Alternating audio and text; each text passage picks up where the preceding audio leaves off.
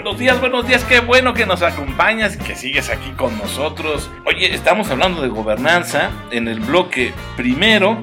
Hablamos de este constructo en términos generales, lo que es la gobernanza en sentido amplio. Y luego en el, en el segundo bloque hablamos de la gobernanza, pero ya eh, desde una perspectiva de derechos humanos, que se le conoce como la buena gobernanza. Y en este último bloque vamos a hablar de, la gobernanza digital.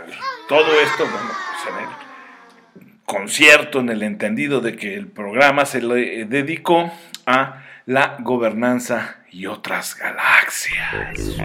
Bueno, ¿qué es esto de la gobernanza digital? Si vas construyendo con base en lo que platicamos de gobernanza y buena gobernanza, agregaríamos ya para aterrizar lo que es el concepto de gobernanza digital, que es un modelo de gestión pública basado en el uso y aprovechamiento de las tecnologías de la información y comunicaciones, las famosas TIC, TIC, donde por supuesto debe prevalecer una relación omnicanal y sistémica de satisfacción de expectativas entre gobierno y sociedad. Todo un ecosistema, por supuesto, dedicado a esto. Pero no solo sería eso, la gobernanza digital, para que se materialice, para que ocurra, por supuesto, insisto, requiere la participación de todos los sectores sociales, actuando de manera colaborativa. Busca siempre el bien común, es inclusiva, su código fuente es la creación de soluciones pertinentes impulsoras de una igualdad sustantiva. Eso para nosotros sería la gobernanza digital, recargada por supuesto mucho en las nuevas eh, tecnologías, ¿no? Eh, en lo que tiene que ver con las tecnologías de la información y las comunicaciones y sus distintas eh, modalidades o primas hermanas, ¿verdad? Porque también aquí eh, para poder construir una gobernanza digital, pues ya estaríamos eh, recurriendo, por supuesto, a la inteligencia artificial, al Big Data, a criptomonedas, a, diferentes conceptos relacionados con, estos temas. Eh, en fin, y, vaya, pues encriptación, eh, seguridad de datos personales, ¿no? Bueno, lotería, es decir, la gobernanza digital es un constructo que está creciendo, que está subiendo de niveles y escalas y que también es muy importante estudiarlo, revisarlo y trabajarlo, pero a favor de la persona. Insisto, todos estos constructos, gobernanza, buena gobernanza y gobernanza digital, tienen que ser a favor de la persona.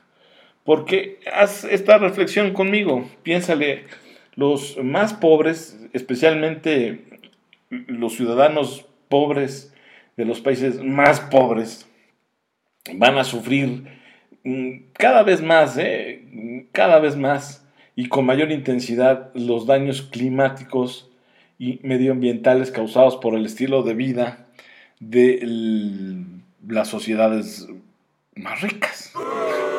Traté de suavizarlo, pero es que no hay manera de, decirlo de una forma menos ruda. Entonces, de entrada, piénsalo, los más pobres son los que van a ser afectados en primera instancia y con mayor virulencia por pues, aquellos daños climáticos y medioambientales que se están generando por el estilo de vida de sociedades que tienen una mayor riqueza. Esto ay, es complejo porque resulta muy difícil construir instituciones alternativas que nos permitan realmente avanzar en serio hacia una igualdad social, económica, política, donde se respeten los derechos individuales, incluso el derecho a ser diferente. Eh, eh, acordemos en no estar de acuerdo, ¿verdad? El derecho a disentir también es clave. Entonces, esto tampoco está resultando nada sencillo. Por eso es que te traemos este tema de gobernanza, buena gobernanza y ahora en este bloque gobernanza digital, querido empresario, empresaria, porque quieras que no, estás metido, metidísimo en estos conceptos. Y la verdad es que el contenido exacto de lo que ahora se ha dado por llamar instituciones justas no se conoce abiertamente. Se está construyendo, está en debate, está en construcción. El sistema legal, por ejemplo, eh, que está basado o está sostenido, entre otras cosas, por una circulación libre, prácticamente incontrolada de capitales, que no tiene objetivo social, que no eh, tiene un propósito eh, medioambiental claro o, de cuidar los aspectos climáticos, la realidad pues no está beneficiando a las sociedades con menos recursos.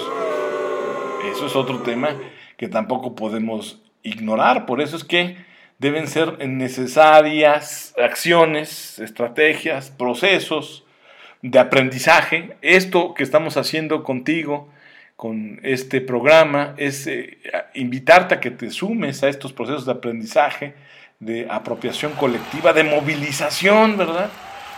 Al final de cuentas, de eso va, de eso trata, para que juntos construyamos nuevos programas políticos, propuestas institucionales que nos ayuden a, eso justamente, a tener una sociedad más igualitaria en aspectos políticos, económicos y sociales, por mucho que digan algunos empresarios que es antinatural la igualdad, que, es contraria al ser humano, a su naturaleza. Ah, es un debate muy interesante, pero me parece que nos estamos perdiendo en la base de la discusión. En efecto, somos diferentes, en efecto, somos distintos, en efecto, no somos iguales, pero eso no significa que haya, como lo dijo Joseph Stiglitz, porciones de la población, para ser exactos, el 1% de la población mundial, ¿verdad? Que tenga lo que al otro 99% le hace falta. Tampoco hay que ser tan desiguales, ¿verdad? Entonces, por eso es que son necesarios los procesos de aprendizaje, de apropiación colectiva y de movilización a los que te estamos invitando desde alta dirección para que construyamos juntos de manera colaborativa, que deliberemos, que opinemos, que formemos parte, que nos empoderemos a, la construcción de nuevos programas políticos y propuestas institucionales. Claro, el periodismo, el derecho, eh, la comunicación, la administración, eh, la antropología, la sociología, la política, la economía, todas estas actividades, estas áreas, estas profesiones, pues sí tendrán un papel que desempeñar y será importante, pero tampoco hay que exagerarlo, No, no hay que sacralizarlas. Lo más importante, lo más importante es que logremos detonar procesos de apropiación social, que implica sobre todo construir organizaciones colectivas capaces de reinventar su estructura y sus equilibrios de poder.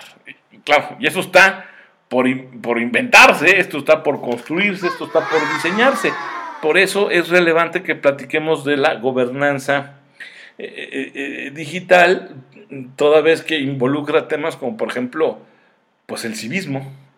o sea, uy, hace cuánto que estudiaste civismo. Uh, uh, ya llovió, ¿verdad? Ya hasta tembló. Y, ya hace cuánto que no le echas un ojito a los conceptos y constructos relacionados con el civismo de manera estructurada. Imagínate, empresario, empresaria que nos escuchas aquí en alta dirección, que inaugures talleres de civismo al interior de tu empresa. ¡Qué maravilla! ¡Qué padre! Y si utilizas las tecnologías de, de, información y comunicación, porque de eso va la gobernanza digital, para transmitir estos conceptos y temas a tus grupos de interés, a tus trabajadores, colaboradores, te estarías catapultando a otros niveles. Eh, de entendimiento social. Entonces, fíjate ahí, el tema de gobernanza digital involucra cables y, y, que construyas el civismo digital. También implica que les hables acerca de la economía digital a tus eh, trabajadores, la economía de la atención, que les expliques cuál es el impacto, relevancia social, política, económica, sobre todo de usar distintas plataformas, de utilizar redes sociales, que les hables de la relevancia que tiene estar atentos a pues, cuál es la agenda digital de este país, qué está haciendo México digitalmente con respecto al concierto internacional, cómo son los avances, qué sí tenemos y qué no tenemos y lo que no tenemos, cómo ayudamos a que se vaya construyendo. Fíjate, sigo hablándote de gobernanza digital y ya te toqué tres temas importantes.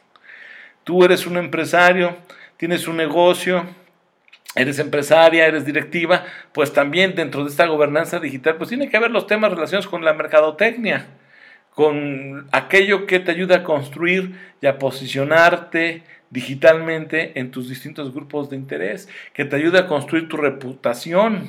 Y si hablamos de reputación, eh, entonces también estamos hablando dentro del constructo de gobernanza digital de lo que se conoce como el social listening, ¿verdad? La escucha social, esa que ocurre en, los ecosistemas distintos de Internet, eh, de plataformas, de redes, y, que puede en ocasiones eh, este, colapsar y convertirse en una crisis viral una crisis reputacional viral que afecta a tu negocio, que afecta a tu persona, que afecta a tu producto, tu servicio.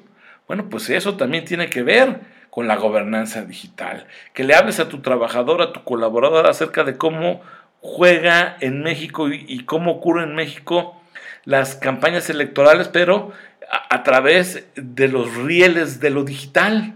Cómo, cómo ocurre la política digital de tu país, cómo se hace la inteligencia electoral en, este, en este ámbito, ¿verdad? ¿Qué contenidos pueden considerarse disruptivos para la política digital de México, para eh, la inteligencia electoral?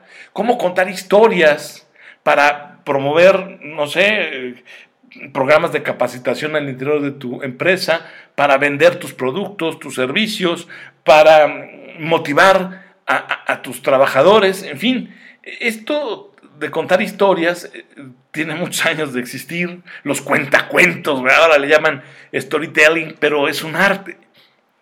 El arte de contar historias, de construir historias, narrarlas a, veces hasta cantarlas, en fin, esto que ayuda y que son herramientas muy importantes dentro del constructo de gobernanza digital para tu negocio. Cómo provocar y, estudiar y analizar movimientos digitales ahora que estamos pugnando porque pues, la sociedad mexicana sea más colaborativa, se empodere, sea más activa. Cómo tú, empresario, empresaria, puedes ayudar puedes provocar o puedes encabezar movimientos digitales. Por supuesto, todo esto de la mano del derecho y del marco regulatorio digital, ¿verdad? Porque no puedes ir eh, por la libre, tenemos que respetar el Estado de Derecho y la gobernanza digital al momento de materializarla, pues no es la excepción. Entonces también el derecho, las normas, las leyes, eh, las constituciones, la mexicana, pero también los tratados y convenciones internacionales juegan un papel importante en este mundo digital que también le toca y le corresponde a la gobernanza organizar. Por supuesto, ya sabes que los modelos de negocios cambiaron a raíz de la pandemia, digamos que tuvieron un aceleramiento, algunos se tuvieron que reinventar, otros desaparecieron, otros surgieron, pero también eso tienes que platicarlo y dialogarlo al interior de tu empresa. ¿Cuáles son estos modelos de negocio?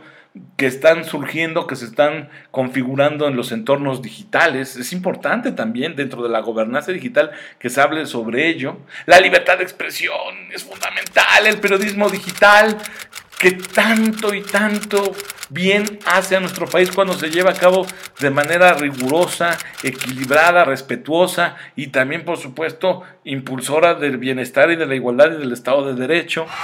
Todo esto que te platico, todo esto tiene que ver quieras que no, con la gobernanza digital. Y es la invitación que aquí te hacemos, por favor, incorpórate a estas eh, nuevas discusiones, a estos nuevos conceptos y constructos, porque al final de cuentas, el beneficiario final serás tú como empresario, pero también se permeará esos beneficios en tus clientes, en tus trabajadores, en tu marca, en tu producto, en tu servicio. Y ya en su conjunto beneficiará a este nuestro hermoso México. Y hablando de hermosos y hablando de, de México, pues no nos podemos ir sin platicarte, comentarte, narrarte, decirte la importancia que tiene el humanismo en la alta dirección.